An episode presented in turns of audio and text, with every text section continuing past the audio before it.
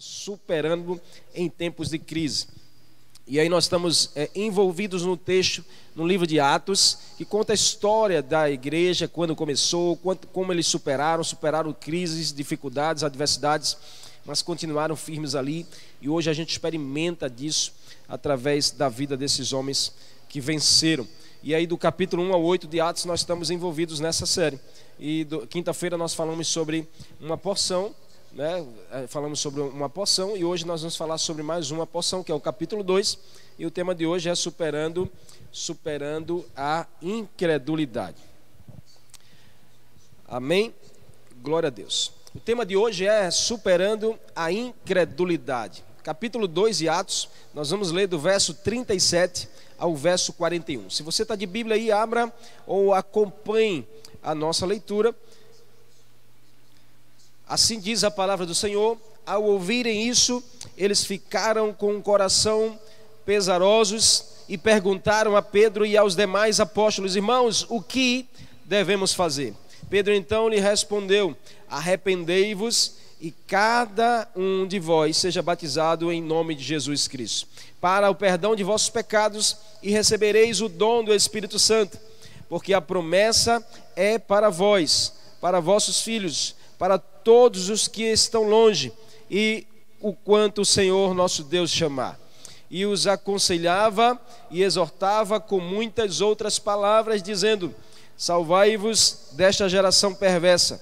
Desse modo, os que ah, acolheram a sua palavra foram batizados, e naquele dia juntaram-se a eles quase três mil pessoas. Que o Espírito Santo do Senhor possa ministrar os nossos corações, nos conduzir com muita graça, sabedoria e temor no nosso coração. Que você possa receber essa porção do Senhor, direto do trono para o teu coração, e nunca mais possamos ser as mesmas pessoas. Que Deus abençoe, em nome de Jesus.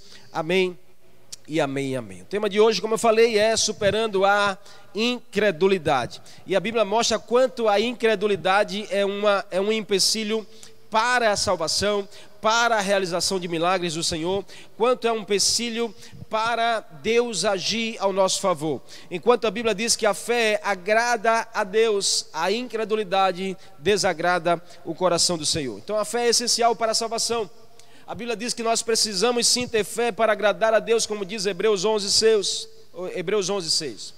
E a única forma de receber a salvação é pela fé em Jesus. Então a incredulidade é, uma grande, é um grande inimigo, é um grande inimigo da atuação do Senhor, é um grande inimigo de Deus agir, Deus falar, realizar milagres. E nós queremos superar, vencer, aniquilar toda e possível incredulidade ao nosso coração. E aí, vencendo a incredulidade é um grande desafio da nossa jornada. Toda falta de fé é marcada por duas características. Preste bem atenção nisso. Quando há falta de fé no coração, há duas características instaladas no nosso coração. Primeiro é a dureza, a dureza de coração, como a pastora já ministrou aqui.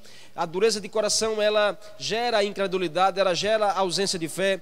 E como eu falei na quinta-feira passada, o coração não nasce duro. Você pega uma criança, ela não tem um coração endurecido. O coração endurecido, ele é formado na jornada do caminho, com a vida, com o passar do tempo, com as circunstâncias, com as situações, com pessoas que pisam, que maltratam, que abandonam, que rejeitam. Essas experiências vão tornando o nosso coração mais endurecido. E quanto mais duro o coração, mais resistente a fé, mais resistente a ação do Senhor, mais resistente às realidades do céu. Então, dureza de coração, ela é um grande empecilho para a fé, ela é uma grande ação para a incredulidade. E também a rebeldia é uma, um outro elemento, uma outra característica de uma incredulidade. A rebeldia ela é terrível, porque a rebeldia nos leva para distante de Deus. Filhos rebeldes, eles destratam, maltratam e eles é, é, abandonam os pais. A incredulidade pode ser manifestada por duas, de duas formas. Primeiro, é pelo medo, ou seja, é, alguém que está possuído do medo, das dúvidas, ele gera, é, é eles ignora os planos de Deus, distorce os propósitos e recusa a crer nas promessas, desobedece aos princípios do Senhor. Alguém que está possuído pelas dúvidas, pelo medo das, da vida, das circunstâncias. Eu não sei como será amanhã, eu não sei o meu futuro, não sei para onde eu vou, então é alguém que na verdade está é, incrédulo da manifestação do Senhor, está incrédulo do agir de Deus, está incrédulo dos milagres do Senhor. E também a desvalorização. São duas, duas manifestações, o medo e a desvalorização, que enfatizam a incredulidade no coração. Desvalorização é a desonra, é o ceticismo, é o egoísmo. Nós estamos no meio de uma geração, eu nunca vi uma geração tão egoísta, eu nunca vi uma geração tão amante de si mesmo, como Paulo diz em Timóteo. Eu nunca vi uma, uma geração que se preocupa tanto com si mesmo, esquece de pensar no outro, esquece de se colocar no lugar do outro. Nós vemos aí um julgamento terrível do ser humano, quantas circunstâncias, situações, sem nem avaliar ah, o que está no outro lado, sem nem avaliar como está o outro coração. Isso é um sinal de desvalorização da vida, do valor da vida, desvalorizando os planos de Deus, desvalorizando aquilo que Deus mais ama, que é uma pessoa. Em nome de Jesus, querido, não, não ande pela plataforma do medo, não permaneça na plataforma da desvalorização. Isso vão gerar incredulidade no seu coração, vão te levar para distante do Senhor que você possa hoje aprender em Deus a superar, vencer, a continuar crendo no Senhor. A Bíblia diz que se você deseja agradar a Deus, é preciso que você caminhe na plataforma da fé. É preciso que você creia de todo o seu coração. É preciso que você possa abraçar os céus e acreditar na Bíblia, acreditar na realidade do Senhor para a sua vida. E eu quero pensar com você nesta noite, eu quero pensar com você sobre é, algumas verdades, alguns, algumas, algumas práticas aplicativas para a nossa vida, à luz da Escritura, à luz desse texto que nós lemos em Atos capítulo 2. Esse momento é tão precioso para a igreja, porque fala do, do dia de Pentecoste, a descida do Espírito Santo. Estavam reunidos ali todos, 120 pessoas, e o texto diz no capítulo 2 que eles ficaram cheios do Espírito Santo, falando em línguas estranhas, e ali houve uma grande manifestação do Espírito Santo. Que coisa linda! O mesmo Deus que atuou nesse dia, há, mil, há mais de mil, dois mil anos atrás, é o mesmo Senhor que atua hoje na minha na sua vida. O mesmo Espírito Espírito Santo que possuiu aqueles homens é o mesmo Espírito Santo que quer possuir o seu coração, quer te levar a ter mais unção, a ter uma experiência maior com o Senhor mas a plataforma da manifestação do sobrenatural, do extraordinário de Deus é a fé no nosso coração. A fé é a plataforma do milagre. A fé é, é o veículo que te leva ao extraordinário. A fé é a chave que abre as comportas do céu na sua direção. A fé, ela move montanhas, como o próprio Senhor Jesus falou. Então, que nessa geração, uma coisa nunca falte ao seu coração: a fé em Jesus.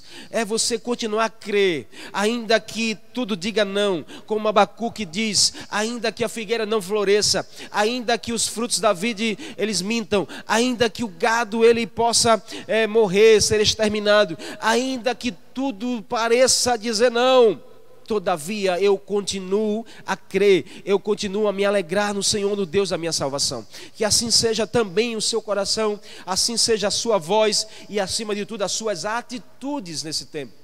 Porque a fé, ela não é só em palavras, a fé tem que ser em ação.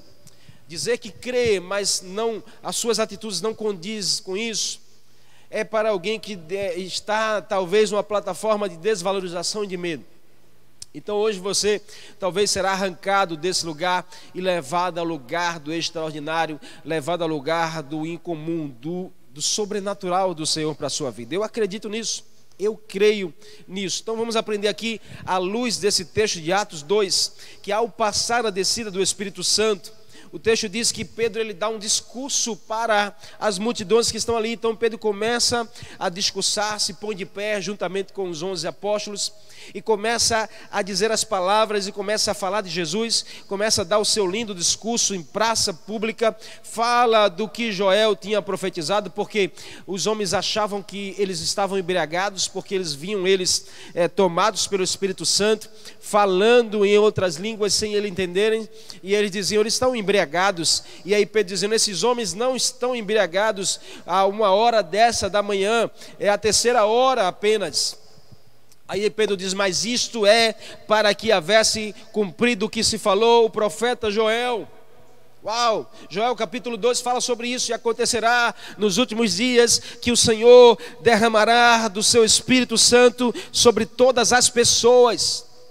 E qual é, qual é, a, o, o, o, qual é o recurso sobre isso? O que acontece quando isso se realiza? Ele diz: os vossos filhos e as vossas filhas profetizarão, os vossos jovens terão visões, os vossos velhos terão sonhos e naqueles dias derramarei do meu espírito sobre todos os meus servos e sobre as minhas servas, e eles profetizarão.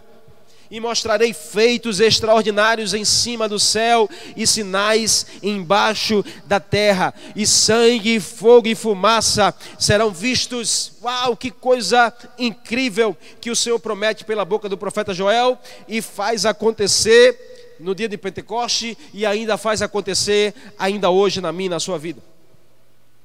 Pedro vem no discurso e os homens é, ali incrédulos, a incredulidade estava presente ali e a incredulidade é a única, é a única plataforma que bloqueia milagres de Jesus. A incredulidade é a única plataforma que bloqueia o extraordinário do Senhor, que bloqueia a manifestação do Espírito Santo. A incredulidade é um grande pecado no coração do ser humano. O homem, pelo pecado, ele se afasta de Deus, mas ele vai ao pecado pela incredulidade. Pedro vem no seu discurso ali lindo.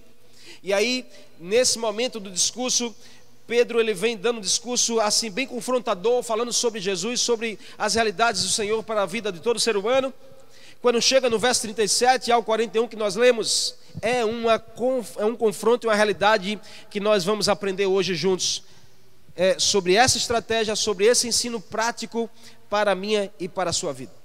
E aí o texto começa, e a primeira, a primeira aplicação prática para a nossa vida é, se nós queremos vencer, superar a incredulidade, de fato, é, sair dessa plataforma da dúvida, do medo, sair da plataforma da, da desvalorização das coisas de Deus, do Espírito Santo que está na minha na sua vida. Primeira coisa que nós precisamos fazer é troque o desespero pela esperança. Troque o desespero pela esperança. É o primeiro exemplo sobre a nossa vida, é a primeira a, a aplicação prática, a primeira decisão de alguém que queira viver no extraordinário, no sobrenatural do Senhor. Perceba aqui no verso 37, a Bíblia diz: Quando ouviram o que Pedro estavam dizendo, os seus corações ficaram aflitos, ficaram desesperosos. Em uma tradução diz que eles ficaram desesperados ao ouvir o que Pedro estava discussando, ao ouvir a palavra do Senhor, ao ouvir o Espírito Santo se manifestar, ficaram desesperados no seu coração, ficaram aflitos e eles foram até Pedro perguntando aos apóstolos e a Pedro, irmãos, o que nós precisamos fazer? Porque ouviram o discurso, ouviram a palavra e a palavra estava convencendo. Uau, irmãos, olha, isso é lindo demais. A palavra do Senhor ela convence. A palavra de Deus, ela é como a espada de dois gumes. Ela entra dividindo a alma e o espírito. Ela convence do pecado e do juízo. Ela tem um poder para transformar nossa vida, para alcançar o nosso coração. Uau! Você precisa se alimentar da palavra. Se você quer vencer, superar a falta de fé e incredulidade, você tem que se alimentar da palavra de Deus. A Bíblia diz que a fé vem pelo ouvir e o ouvir a palavra de Deus. Então a palavra foi pregada ali por Pedro e aqueles homens começaram a ficar desesperados no seu coração porque eles estavam se vendo, eles estavam se encontrando em uma realidade oposta. Eles estavam olhando para si dizendo: "Uau, como nós somos incrédulos, como nós estamos perdidos, nós estamos perecendo". Aí eles eles rogam a Pedro: "O que é que nós precisamos fazer?". Perceba aqui que há um convencimento do Espírito Santo. O Espírito Santo é aquele que nos convence. Espírito Santo é aquele que convence você do pecado de juízo. O Espírito Santo ele toca no seu íntimo e profundo, ele vai falando, se você permitir, se você é um homem ou mulher de fé, ele vai falar com você, ele está falando com você agora e ele continua falando com você todos os dias, se dando uma orientação, dizendo não vai por aqui, não faz isso, sai desse caminho, porque ele convence.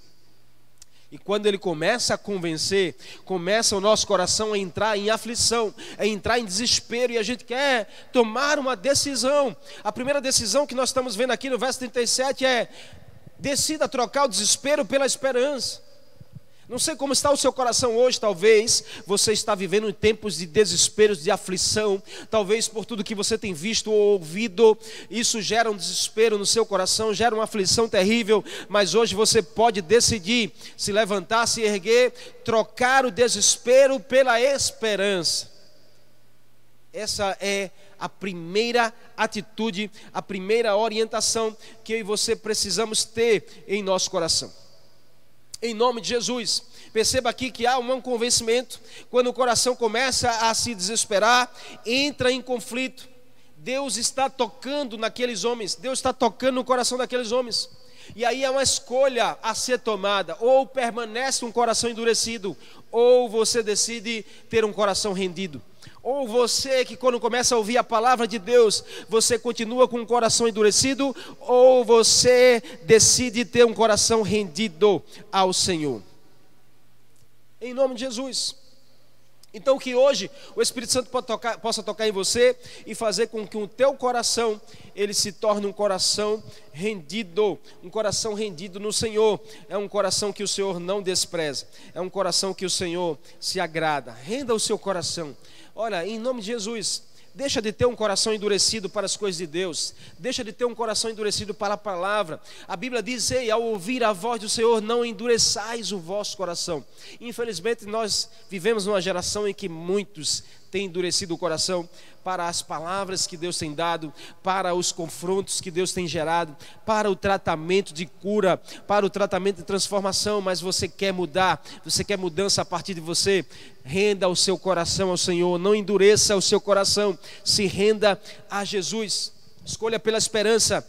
A esperança é acreditar que é possível mudar.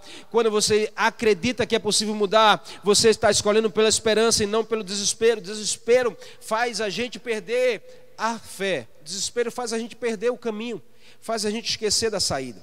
Hoje o Senhor não quer ver o seu coração desesperado. Hoje Jesus quer ver o seu coração esperançoso, rendido aos pés dele.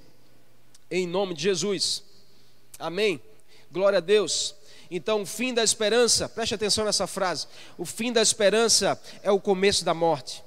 Quando se acaba a esperança, se começa a um tempo de perecimento. Perder a esperança é perder a guerra. Você não pode perder a esperança num tempo como esse, porque você é levantado pelo Senhor para guerrear e para vencer. Quantos estão me entendendo aí? Estão recebendo? Em nome de Jesus. Não morra antes de falecer. Ei, meu irmão e minha irmã, preste atenção nisso, querido e amado. Não morra antes de falecer. Não morra antes de falecer. Escolha a esperança e volte a crescer. Talvez tem muitas pessoas que decidiram entregar, se entregar e já morreram antes mesmo de falecer, estão um morto vivo, caminham para lá, para cá sem esperança, sem sonhos, sem, sem perspectiva de mudança, mas hoje em nome de Jesus escolha pela esperança e volte a crescer, volte a funcionar, volte a prosperar. Bem-aventurados que choram, diz a Bíblia, pois serão consolados. Mateus 5,4. Bem-aventurados que choram, e aqui mostra um choro de algo que marcou de forma negativa. Não é um choro de alegria, mas um choro de alguém que viveu uma perda, de alguém que experimentou de algo negativo na sua vida. Mas a Bíblia tem promessa, a Bíblia tem promessa para você, a Bíblia tem promessa para a sua casa. E a Bíblia diz: bem-aventurado, ou seja, mais felizes são aqueles que choram, choram mesmo, pois estes receberão consolo do Espírito Santo do Senhor. Uau, tem consolo para a sua vida. Se você decidir trocar o desespero pela esperança, tem consolo sim para o teu coração hoje. Eu creio nisso, eu acredito nisso. O texto mostra aqui, é, porém, os felizes é quem não perde a esperança. Esses recebem consolo do Senhor. E aí, nós vemos aqui no texto de Atos um desespero ao ouvirem a verdade. Desespero não é, não, não pode ser o teu limite, o desespero tem que ser a plataforma da transformação e da mudança. Se você está vivendo desesperado hoje, use isso como um, um, um impulsionamento para te levar a uma mudança. Aqueles homens ouviram a palavra, ficaram desesperados, mas procuraram uma mudança. O que, que nós precisamos fazer? Foi a voz, a voz ecoada como um desejo de mudança. Um desejo de mudar, e aí mostra o desespero ao ouvir a verdade, e aí, quando escolheram ficar com a esperança, diante das incertezas, nós podemos ver o quanto o Senhor começou a trabalhar na vida daqueles que estavam ali. Então, quer um conselho hoje? Decida ficar, decida confiar, decida confiar na esperança, decida ficar com a esperança e acreditar que o amanhã será melhor do que hoje. Você pode dizer isso para você? Eu quero acreditar que amanhã será melhor do que hoje. Em nome de Jesus. Creia nisso. Uma segunda aplicação prática que a gente aprende aqui no texto, no verso 38. O verso 38 diz: Pedro olhou para os homens e respondeu: Arrependei-vos arrependam-se e cada um de vocês seja batizado em nome de Jesus para o perdão dos seus pecados e assim receberão o dom do Espírito Santo. Uau! O que, que eu aprendo aqui? Segunda aplicação prática para mim e para a sua vida. Decida trocar o orgulho pela dependência. Troque o orgulho do seu coração pela dependência na unção. Decida abortar todo orgulho, toda independência e decida atrelar ao seu coração toda dependência, toda redenção ao Senhor. Pedro diz que o texto diz que Pedro ele se posiciona. Os homens dizem: "O que é que nós precisamos fazer?" Pedro de imediato diz: "Vocês precisam se arrepender." O que é que eu preciso fazer, Senhor? O Senhor vai dizer: "Você precisa se arrepender." Quando escolhemos uma nova atitude, novos serão os resultados na nossa direção. Quando nós escolhemos por novas atitudes, novos serão os resultados na nossa direção. Aqueles homens estavam escolhendo por, por uma nova atitude. Perceba que Pedro, ele aconselha o caminho para vencer a falta de fé. Qual o caminho? Arrependimento. Arrependimento ele é uma anulação da incredulidade. Arrependimento ele é uma anulação da plataforma da falta de fé, da desconfiança, das dúvidas. Arrependimento é a chave da mudança para mim e para a sua vida. Nós precisamos ser homens e mulheres arrependidos o tempo todo e o dia todo. Porque nós somos falhos, nós somos pecadores. Não adianta você dizer, eu sou o super crente, eu sou o mais espiritual, eu sou o mais forte. Não, você é fraco, assim como diz a palavra, nós somos fracos, é no Senhor que nós somos fortes, mas nós precisamos ter um coração arrependido o tempo todo. Olha para Davi, Davi foi um homem segundo o coração de Deus, sabe por quê? Porque Davi era um homem de arrependimento o tempo todo. Você não vê Davi repetindo o seu pecado. Isso não nos dá o direito de pecar várias vezes diferente, mas isso nos ensina a ter um coração arrependido constantemente. Que assim seja no seu coração. Pedro mostra o caminho da mudança. Arrependimento é metanoia, é conversão, é mudança de direção, mudança de mente. Metanoia é mudança de mente, é conversão genuína, é mudança de natureza, é uma regeneração que você precisamos fazer. Então, ei, em nome de Jesus, o que Pedro estava dizendo para aqueles homens era: quer vencer a incredulidade, morra morra para o mundo, quer vencer a plataforma da falta de fé, se arrependa, nasça de novo, tenha um novo coração, mude a sua mentalidade, a sua forma de pensar as coisas. Enquanto você e eu somos razão demais, somos fé de menos. Quantas pessoas hoje não querem tratar as coisas com a razão, com a emoção e a fé de menos? A fé é o último recurso, a fé sempre fica na gaveta, a fé você só vai visitar uma vez perdida, a fé você só usa quando você está nas últimas. Não, se você é um homem de fé, uma mulher de fé, Paulo diz aí: Eu vivo pela fé no Filho de Deus eu vivo pela fé, eu vivo pela fé no Filho de Deus, o qual me amou e se entregou por mim. Então, que essa seja a nossa inspiração hoje, decida abrir mão do orgulho e, e se, se apegue à dependência no Senhor. Quem se arrepende é dependente. Quem se arrepende é dependente. Pedro estava apontando o caminho. O que eu preciso fazer? Pedro diz: escolha depender. Uau, se essa é a tua pergunta hoje, o que, que eu preciso fazer, pastor? O que, que eu preciso fazer, meus familiares? Hoje a voz do Senhor está dizendo ao seu coração: escolha depender, escolha se arrepender. Se arrepender dos erros, dos pecados, se arrepender da velha vida, se arrepender das razões que você tem de desagradar ao Senhor. Não importa a sua história de vida, não importa o que você viveu até hoje, o que importa é que você pode viver para frente. O diabo gosta de acusar para te fazer desacreditar. O diabo é especialista em te acusar para te fazer desacreditar. Mas quando o diabo, deixa eu te dar um conselho que eu gosto muito de usar. Quando o diabo te lembrar do teu passado, se vire para ele lembre-se do futuro dele.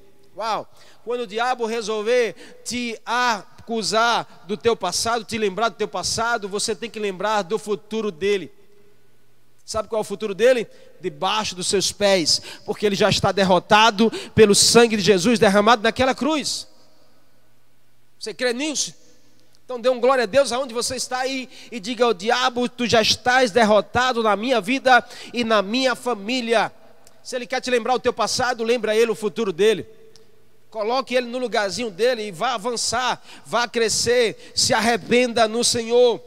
O orgulho é inimigo do arrependimento. Escute, o orgulho é inimigo do arrependimento. Normalmente, pessoas orgulhosas, elas são difíceis de se arrepender, de reconhecer que errou, de dar o braço a torcer, de pedir perdão, de buscar o recomeço na sua vida.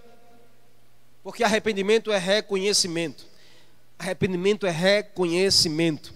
Todos temos um chamado para cumprir o destino que Deus nos criou. Receba, olha o que Pedro diz: se arrependam sejam batizados e recebam o dom do Espírito Santo.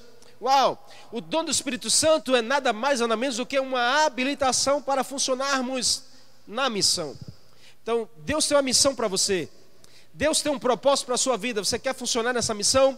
Receba o dom do Espírito Santo. Você precisa do Espírito Santo, porque ele te empodera, ele te habilita a você viver as suas maiores e melhores experiências no Senhor. E talvez seja isso que você está precisando hoje. Reconheça, reconhecer é você se humilhar diante do Senhor, é você abrir mão do orgulho, é você decidir trocar todo orgulho pela dependência. E hoje eu acredito que você vai tomar essa decisão na sua vida e você vai começar a andar numa plataforma de milagres, uma plataforma de sinais, prodígios e coisas extraordinárias vão acontecer na sua vida. Decida crer em quem Deus é. Decida crer em quem Deus é Sabe quem Deus é? Deus é Pai. Uau! Deus é Pai para você. Deus é Pai e não usa a referência do teu pai biológico, porque talvez não tenha sido bom. Usa a referência de um novo pai, um pai celestial, um pai que amou, um pai que é presente, um pai que ama te agradar, um pai que ama te servir. Deus é pai, então decida crer em quem Deus é. Escolha ser um filho que depende do seu pai. Talvez você, na sua criação biológica, você não dependeu do seu pai, de sua mãe, você foi independente, mas com Deus seja diferente. Prefira ser dependente do que independente. Prefira depender desse pai, desse pai que tudo pode, desse pai que tudo tem, desse pai que tudo sabe. Uau, o seu pai não é qualquer pai. O seu pai é aquele que tem tudo sobre as suas mãos. Já sabe o teu destino. Ei, preste atenção nisso, porque a gente anda desesperado sem saber o amanhã. Mas eu quero te dizer que o teu pai já está lá no amanhã. Deus já está lá no amanhã. Enquanto a gente se prende no ontem e no hoje, Deus já está lá, vendo tudo lá na frente. Então é melhor que você confie, dependa dele, se entrega a ele. Escolha ser um filho dependente. Não deixe seus sentimentos definir quem o Senhor é para a sua vida. Não deixa ah, os sentimentos definir quem Deus é para você. Escolha o que a Bíblia diz. E eu creio que você vai crescer. Amém? Em nome de Jesus, terceira aplicação prática que eu vejo aqui nesse texto, no verso 39, nós estamos avançando. Verso 39 diz: Pois a promessa é para vocês e para os seus filhos, e para todos os que estão longe, para todos os quanto o Senhor, o nosso Deus, chamar. Olha que palavra que Pedro dá aqui ensinando sobre uma atitude prática. Você quer vencer a incredulidade? Você quer superar o tempo de dúvida, de medo, de angústia e de incertezas? Decida trocar a desconfiança pela certeza. Decida troque a desconfiança pela certeza. Verso 39 está claro isso. Pedro diz sobre as promessas que Deus tem para você, para seus filhos, os filhos dos seus filhos viverão essa promessa. A bênção do Senhor está sobre a sua vida, sobre a sua geração. Eu creio no que a Bíblia diz que aqueles que estão em Deus e creem e obedecem são abençoados até a mil geração.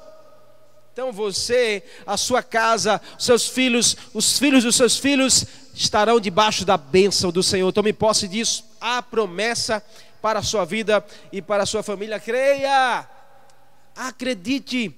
Decida trocar a desconfiança pela certeza, meu irmão. Decida abrir mão da desconfiança no seu coração.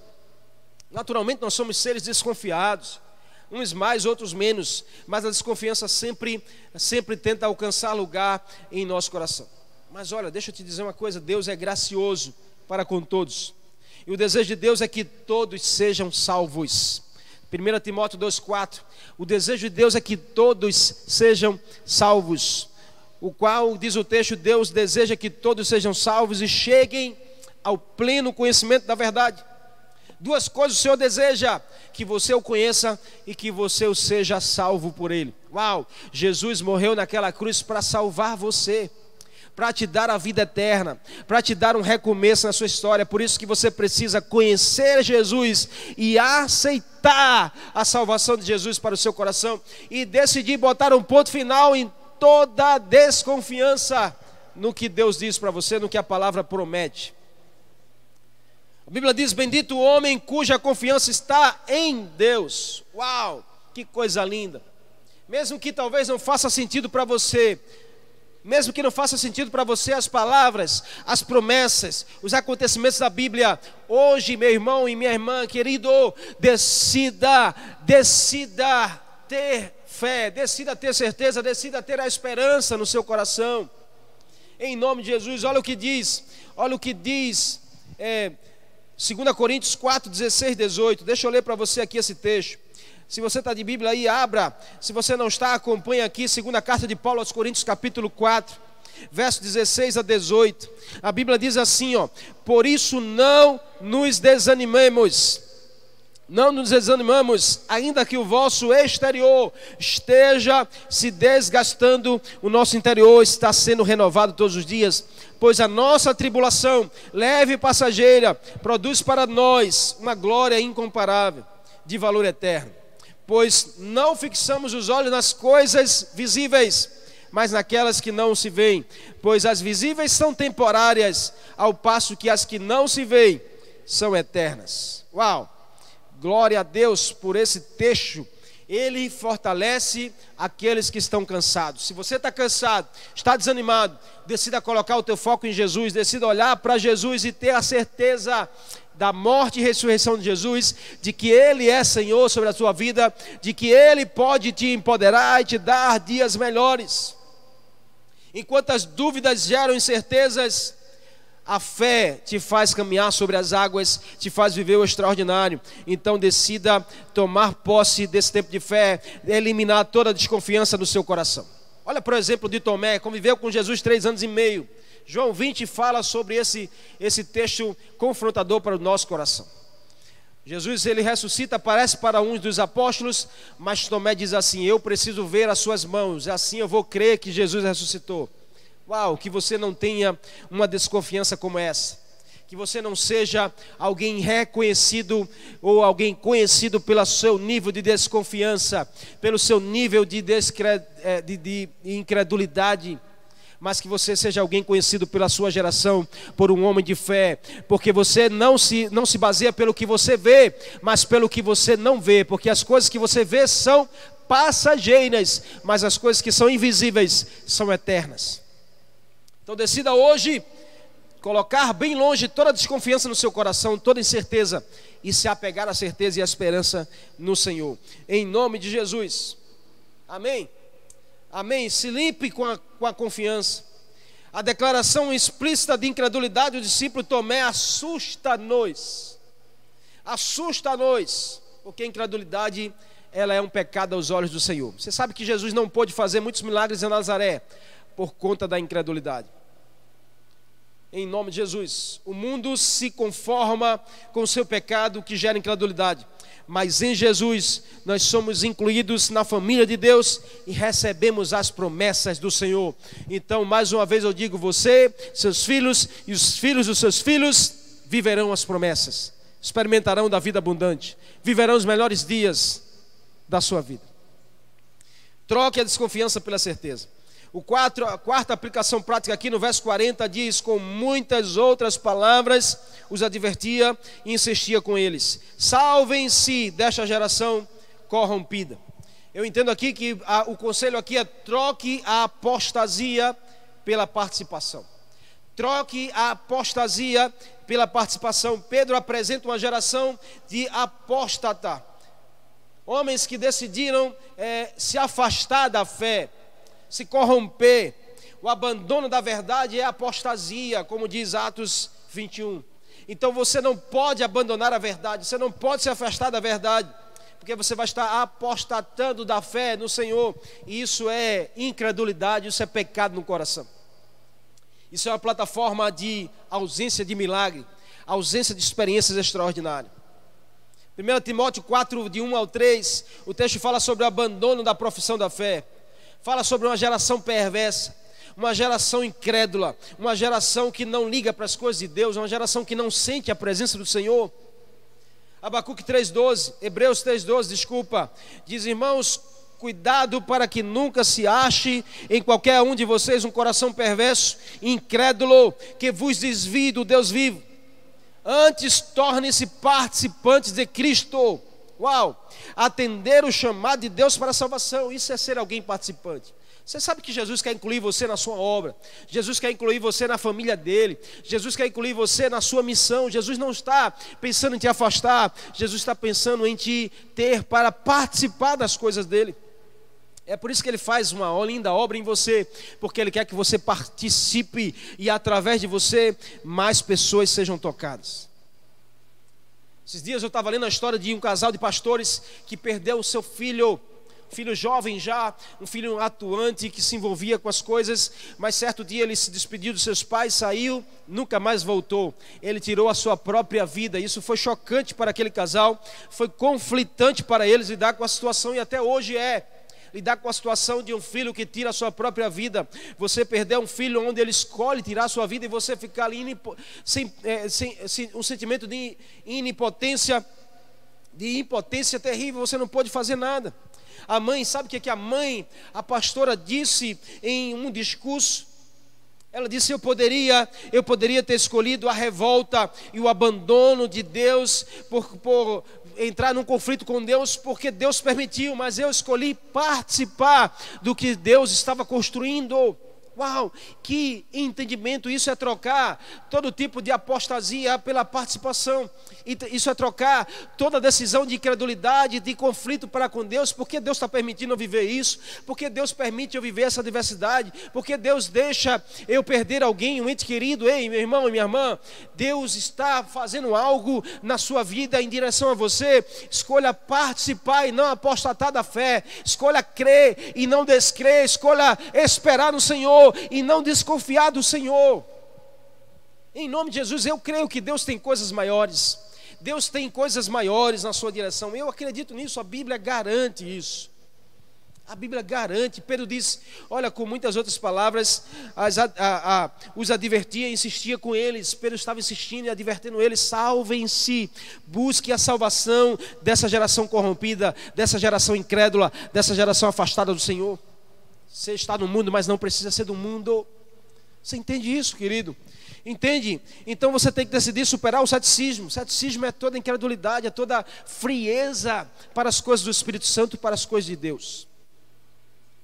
Decida botar um ponto final nas vozes contrárias às acusações, o espírito de engano que vem para dizer a você que você não merece, que você não vai conseguir, que não há promessa na sua direção, espírito de engano que tem te levado para caminhos distantes do Senhor, mas hoje, decida hoje buscar a tua salvação, decida hoje desenvolver a sua salvação. Você que já alcançou a tua salvação, desenvolva a tua salvação em Jesus, busque mais a Ele, se envolva mais, mergulhe mais, irmãos, vai lá no teu secreto, tem experiências com Jesus, decida participar da missão. Se Jesus está fazendo algo no teu coração, Jesus quer fazer muito mais através de você, na sua unção. Creia nisso. Por último, aqui, a nossa última aplicação, e quinta e última, e não menos importante, no verso 41, o último verso que a gente leu, troque o, o desprezar pelo aceitar. Decida trocar o desprezar pelo aceitar. O texto diz assim: os que aceitaram a mensagem, eles foram batizados. E naquele dia houve um acréscimo de cerca de 3 mil pessoas. Uau! Que coisa incrível! Um discurso, uma pregação de Pedro, cheio do Espírito Santo, levou aqueles homens a um entendimento, a eles tomarem atitudes práticas e aplicativas na, na sua vida, para sair da incredulidade e viver o extraordinário do Senhor. Eu creio que isso é possível hoje na nossa vida. Eu creio que é possível na sua vida também. Então você precisa decidir trocar o desprezar pelo aceitar. Chega do tempo de desprezo, chega do tempo de esfriamento, chega do tempo de afastamento para a palavra de Deus, para a presença do Espírito Santo, para a unção do Senhor na sua vida. Você precisa aceitar, você precisa receber, você precisa dizer sim. O texto diz que 3 mil pessoas disseram sim, eu aceito, eu acredito, eu creio, eu quero mais do Senhor Jesus. Pedro disse assim: quem daqui? E olha, a Bíblia relata que ali haviam mais de 3 mil pessoas. Pedro disse: nesta, deste dia, quem decide hoje tomar uma atitude de fé? 3 mil mãos levantaram, dizendo: Eu quero, eu aceito. Naquele dia a palavra foi pregada a palavra foi liberada com a unção, a fé é gerada pelo ouvir, ouvir a palavra do Senhor. Há uma santa convocação para esse tempo. Não resista à voz do Senhor ao seu coração. Há uma santa convocação na sua direção, na direção da sua casa. O Senhor está chamando você, o Senhor está batendo a porta do seu coração, porque Ele quer que você participe dos seus melhores momentos, das suas melhores ações. Não, Jesus fez tudo isso para você viver o extraordinário. Todo desprezo, a ausência de consideração, ou seja, a rejeição, a ignorar. Quando a gente ignora as coisas do Senhor, a gente rejeita, a gente despreza. E aí, essas coisas só é substituído quando escolhemos aceitar a verdade em Deus. A Bíblia diz: Conhecereis a verdade, e a verdade vos libertará de um tempo de ignorância, de um tempo de incredulidade, de um tempo de frieza, de um tempo de desprezo. A verdade vai libertar você dessa plataforma e vai te levar a conhecer uma plataforma do sobrenatural do Senhor para a sua vida. Acredite nisso. Libertar da prisão do ignorar. Essa é a chamada do Senhor para a sua vida. Você precisa aceitar hoje alguém que vive celebrando o que é depravado, é uma geração que está afastada do Senhor. Alguém que vive desprezando o que é santo, é uma geração que ignora e que despreza as coisas do Espírito Santo do Senhor. Há um pecado que é imperdoável, é a blasfêmia contra o Espírito Santo do Senhor, é exatamente um coração endurecido, um coração afastado, um coração que despreza os milagres, os sinais, a presença, a voz do Senhor. Que hoje você possa entender que você precisa tomar essas decisões na sua vida. Há uma verdade que quer libertar você, libertar a sua casa de toda escravidão. E hoje eu libero a palavra profética sobre a sua vida, tudo aquilo que tem aprisionado você, todas as correntes e grilhões que tem mantido a sua casa aprisionada, limitada e paralisada, eu declaro no poder da autoridade, no nome de Jesus, estão quebradas pelo sangue de Jesus para que você avance, prospere, tem vida abundante sim, tem tempo melhor para o Senhor e do Senhor para a sua vida, creia nisso, em nome de Jesus. Não há mais tempo para convivermos com o desprezo o caminho é aceitar a vontade de Deus. Naquele dia houve uma grande festa nos céus e uma grande mudança na terra. Decida hoje aceitar. Decida hoje aceitar e parar de desprezar as coisas de Deus. Parar de desprezar as pessoas de Deus ao seu redor. Parar de desprezar o agir do Senhor na sua direção. Hoje eu creio que há uma decisão a ser tomada no seu coração. Hoje eu creio que você não está aí em vão. O Senhor está falando com você. Se o teu coração está sendo desesperado, você está sentindo aí a presença do Senhor, é porque Ele está falando com o seu coração. Então hoje decida. Decida é, colocar um fim todo o tempo de incredulidade. Toda incredulidade precisa deixar o seu coração em nome de Jesus. Em nome de Jesus. Eu quero terminar no texto de Marcos 9, 24. Um pai de um jovem vai até Jesus desesperado porque o jovem estava endemoniado. E ele diz: Senhor, me ajuda, meu filho está terrivelmente endemoniado. Se tu podes fazer alguma coisa, faz pelo meu filho. Jesus olha para aquele homem e diz assim: Se tu podes, tudo é possível a quem crer. Tudo é possível a quem crer. Uau! Não, olha, o mais incrível não foi nem a resposta de Jesus, mas foi aquele homem entender que ele precisava tomar uma atitude. E ele olha para Jesus e diz assim: Senhor, eu creio, mas me ajuda na minha incredulidade. Uau! Como ele pode dizer eu creio e ao mesmo tempo ele diz me ajuda na minha incredulidade? É porque às vezes a gente discursa uma coisa, mas a gente faz outra coisa diferente. Então, em nome de Jesus, chegou o tempo de o seu discurso ser a sua prática e a sua prática ser o seu discurso. Se você deseja viver milagres no Senhor, prepare-se para o extraordinário de Deus na sua direção. Está liberado um novo tempo de Deus para a sua vida. Então hoje decida crer, e se você não crê, peça ajuda a Jesus, porque Ele vai liberar a fé que você precisa na sua direção.